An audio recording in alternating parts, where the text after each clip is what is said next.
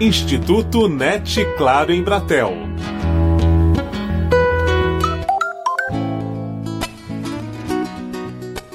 O jornalista e consultor ambiental Maurício Waldman reúne em livro 12 dicas de ecologia doméstica, originalmente publicadas na revista Ambiente Urbano. Nesta edição, o Instituto NET Claro em Bratel conversa com o professor. Ele fala sobre a noção do lar como espaço de resistência frente ao estímulo ao consumo e à consequente geração de lixo.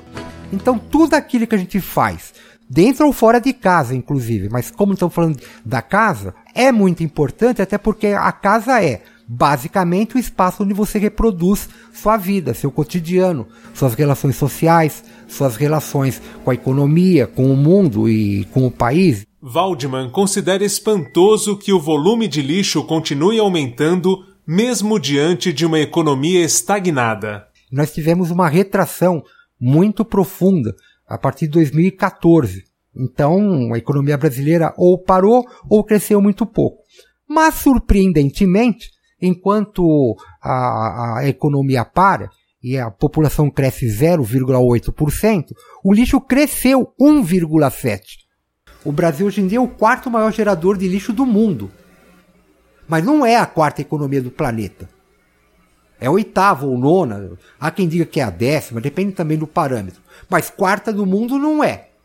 São Paulo é a terceira metrópole em geração de lixo no globo terrestre. Só perde para Nova York e para Tóquio. Só que São Paulo não é a terceira cidade mais rica do planeta. O PIB urbano de São Paulo é o 13º, 14º, 15º ou 18º, depende da estatística, mas não é o terceiro. Nós estamos gerando mais lixo que deveríamos. Estamos gastando mais água do que seria possível. Isso tem que parar. Não é possível. Tem que ter uma política de preservação de recurso hídrico, do, do, de gestão de lixo e da energia, mas que também passa não só na esfera do Estado e das empresas, mas também pela tua casa. A vida é grana em São Paulo. As pessoas fazem essa relação. Quanto mais rica a pessoa é, mais lixo ela produz. Quanto mais envolvido o país, mais lixo ele coloca no aterro, coloca no incinerador. Isso não é verdade. Ou é uma verdade até certo ponto. Se qualquer pessoa hoje em dia for numa feira, por exemplo, e comparar a feira de hoje com a feira de 10 ou 15 anos atrás, você leva tanto o plástico da feira quanto está, estaria, estaria levando de um supermercado há 10 anos atrás. Então o que acontece? A feira passou a adotar o padrão do supermercado. Você compra carne lá na feira, o cara embala no quê? Uma bandejinha de isopor, passa plástico filme, é igualzinho a um supermercado. Isso não acontecia na feira. Não acontecia na quitanda. Por quê? Porque tem um padrão cultural que vai sendo construído pouco a pouco, que estimula as pessoas a gerarem lixo, gastar inutilmente em matéria-prima, gastar recursos sem ter a menor noção. Para o professor, vivemos em uma sociedade que estimula o excesso de empacotamento. Um bilhão de sacolinhas plásticas por dia que são descartadas no planeta. Minha gente não tem planeta para isso. Sinto dizer. E não vem com essa história de plástico biodegradável, que isso é uma forma de plastificar a natureza. Não é porque degradou que ele sumiu. Ele está fragmentado em partículas muito pequenas, mas estão entrando na água, estão entrando na comida, estão entrando em tudo quanto é lugar, no ar. Então o essencial é você fazer a, a, aquelas coisas que a vovó fazia. Semente, semente, semente, semente, semente. Se não mente, fale a verdade. De que árvore você nasceu?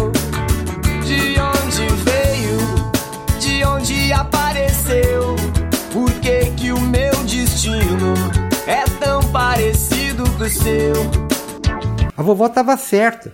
Vai comprar litro e leva o frasco vazio e volta com cheio. Minha mãe ia na feira comprar ovo, tinha uma espécie de engradado com metal que o, o, japonês colocava lá os ovinhos, não tinha estojo de ovo, não existia isso, né? Ou, ou ele entregava ovo com serragem, tinha outros processos. Ninguém morreu por causa disso, ninguém. Nós temos que acabar com essa obsessão por embalagem que nós estamos tendo, porque isso não vai levar a lugar nenhum. Na ecologia doméstica, o excesso de embalagens pode ser combatido com essas e outras mudanças de hábitos. Se a gente tem hábitos de poupança doméstica, Então o que acontece? Você está gastando menos energia. Vou dar um exemplo simples. O meu chuveiro ele é regulado com um aparelhinho que eu comprei. É, menos eletricidade, menos hidrelétrica, menos linhões, menos fios de cobre. Já me encantou, já comprei a ideia. Não é por nada não. Meu, meu consumo de eletricidade em São Paulo, aqui na minha casa, caiu 30%. Com medidas de economia de chuveiro, que é um grande vilão é, do consumo energético doméstico, é o chuveiro. É, chega entre as 6 e as 9 horas, os relógios das hidrelétricas estão dando pirueta, porque aumenta o consumo porque está todo mundo tomando banho. Por exemplo, na Suíça, você só pode usar a máquina de lavar roupa à noite. Por quê? Porque você não para de produzir eletricidade, a água está passando, está gerando, não é?